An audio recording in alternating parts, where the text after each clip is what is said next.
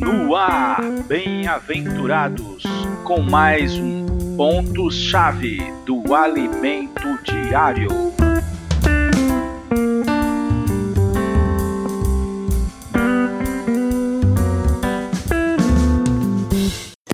Olá, meus irmãos bem-aventurados. Vocês são bem-aventurados porque vocês são abençoados por Deus. Por isso são pessoas felizes. Chegamos ao domingo para fechar a semana 3. Estamos falando sobre a vida do corpo, que é o tema da semana, também é o tema do bimestre. Ontem começamos a falar sobre vários dons que Deus deu para os membros para que para a atividade do corpo, né? O título de hoje é Diversidade de dons. Ministério, exortação, contribuir, presidir e exercer misericórdia. Baseado na leitura de Romanos 12. Eu vou ler aqui para vocês a partir uh, do versículo 6. Tendo, porém, diver, diferentes dons segundo a graça que nos foi dada. Nós já falamos disso, né? A graça é o próprio Cristo, a vida de Deus dada a nós. Essa vida, quando entra em nós, traz consigo características divinas que em nós tornam-se dons, né? Algumas habilidades. Se profecia, seja segundo a proporção da fé. Falamos ontem, né? Proporção da fé quer dizer de acordo com o grau de crescimento que o profeta tem. Então, por causa disso, esse princípio, né, ele equivale, ele está presente na distribuição dos dons em geral. Os dons são distribuídos de acordo com a quantidade, né, de graça, de vida, de fé e também no próprio dom de profetizar. É, isso faz com que tenha diferentes níveis de profetas. O 7. Se ministério, dediquemo-nos ao ministério. Ou ao que ensina, esmerece no fazê-lo. Ou o que exorta, faz com dedicação. O que contribui com liberalidade. O que preside com diligência. Quem exerce misericórdia com alegria. Então aqui você vê vários outros dons, né, além do que a gente conhece normalmente.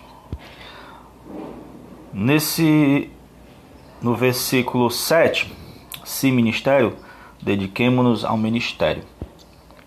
A palavra grega para ministério é diaconia, né? conhecido como serviço dos diáconos ou diaconisas, que é servir mesmo, né? A palavra quer dizer servir. Então, esse dom, você vê ele se diversificando muito no corpo. Por quê? Porque há muitos serviços. Podemos citar serviço de crianças, né? Cuida da salinha, do desenvolvimento das crianças, dos, dos filhos dos irmãos. serviço de adolescentes, preparando eles né, nesse crescimento que eles estão passando. Serviço de jovens, né? Fortalecendo os jovens é, como a parte forte da igreja. Aí serviço de casais, pais, terceira idade. Aí limpezas, mesa do Senhor, recepção e muitos outros, né? Então, diaconia se diversifica muito. É um, é um, é um dom que muitos têm de maneira assim, bem diversificada, né? Há aquelas irmãs peritas em, em fazer alimentos, né? Há aqueles irmãos é, é, de, que fazem parte da limpeza, né? bem, bem responsáveis. Há quem cuide dos jovens, há irmãs que têm, irmãs e irmãos que têm encargo pelas crianças e assim por diante. Né?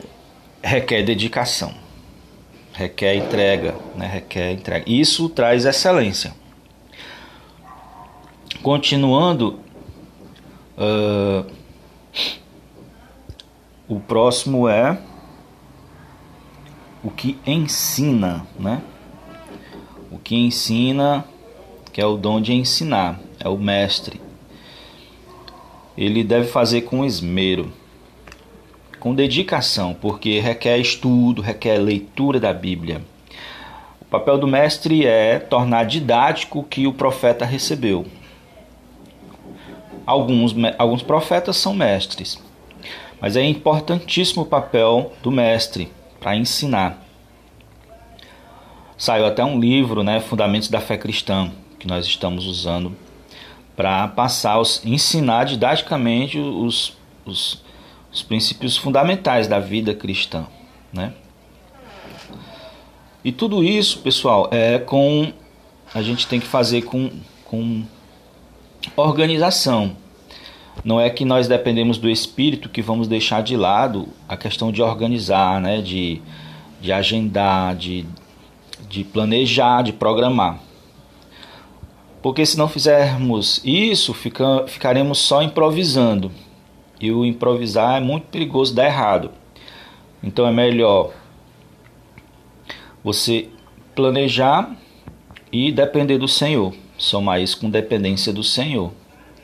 Não só planejar e não depender do Senhor, né? E também não planejar nada e ficar só esperando pelo Senhor. Porque Deus, ele trabalha junto com o homem. O homem faz uma parcela e ele faz a outra. Então nós chegamos primeiro com a nossa parte, entregamos o Senhor. E aí ele vai e opera em cima daquilo que a gente ofertou a ele. Tipo, tinha uma necessidade de alimentar muitas pessoas. Um jovenzinho chegou com cinco pães e dois peixinhos. Deus abençoou e alimentou muitos. Né? Então devemos oferecer o melhor serviço como sarça. A sarça não entra em combustão por si mesma, é o poder de Deus que queima nela. Mesma coisa, nós oferecemos essa organização como sarça para que o Espírito de Deus repouse ali. Continuando, vamos ver aqui exortação, que quer dizer encorajar. Exortar não é dar um carão. Exortar é encorajar, né? É dar aquele ânimo. E ele faz em cima da palavra do profeta, da palavra profética e também do ensino do mestre. Ele precisa ter essa, essa percepção, né? Precisa também de dedicação para encorajar os irmãos a estar tá buscando a Bíblia, a leitura da Bíblia, buscando a oração. Precisamos de muito irmãos que fazem isso, irmãos encorajadores.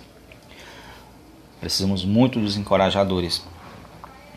É, depois vem quem contribui com liberalidade, que, que é o dom de ofertar, né? o dom de, de dar. E esse dom é uma forma de agradecer o Senhor. Aqui diz que devemos fazer isso com liberalidade, né? Sabendo que é, as coisas materiais não são nossos deuses, não nos prendem, não nos oprimem. Né? Nós não, nosso coração não está nela. Nós temos coragem de largar a mão delas, né? E ser liberal. Ser simples, ser singelo, ser honesto. É, na realidade, quando de, nós sabemos, né, a primeira pessoa a, a dar o seu dízimo foi Abraão. E ali não foi uma ordem de nenhuma lei, não existia lei. E ele viu o próprio Deus na pessoa ali de Melquisedeque. Então ele viu que Deus era o Deus que possuía todas as coisas. Esse termo, Deus que possui todas as coisas, é falado duas vezes ali em Gênesis 14. Então, quando ele percebe que Deus é o dono de todas as coisas e, e, e viu que esse Deus colocou muitas coisas em suas mãos, ele, ele agradeceu. Como ele agradeceu? Ele não fez uma oração. Ele devolveu uma parte. Então, contribuir, ofertar, é uma forma de agradecimento. É, é o agradecimento genuíno de quem né, está grato por Deus ter concedido bens, bênçãos. Depois disso, vemos preside, que é o dom de liderar. Alguns já são lidenados, Outros são gerados a partir do momento que recebe a graça de Deus. Mas liderar precisa de diligência. Você é líder numa igreja, você é líder do grupo familiar, Você espontaneamente, naturalmente já é o líder na sua casa, então deve ter empenho, foco e dedicação. A graça do Senhor pode suprir à medida que nós exercitamos esses dons. E o dom de misericórdia, que é o dom de ter empatia com as pessoas, é o dom de ajudar as pessoas. É, faz isso com alegria. São pessoas que são, têm mais sensibilidade, às vezes natural e às vezes originada puramente pela vida divina. Mas ambos têm que passar pela cruz. O natural não pode ser somente natural, mas o natural tem que ser como uma luva para conter a mão. Né? Sem a mão, a luva fica vazia, não tem função. Então, nosso dom, se ele for somente natural, sem ser preenchido pelo, pelo, por Deus, ele não serve. Mas todos esses dons, à medida que nós nos dedicamos, nos entregamos a Deus, Deus supre com graça. E o corpo passa a existir para que Deus, Cristo, use.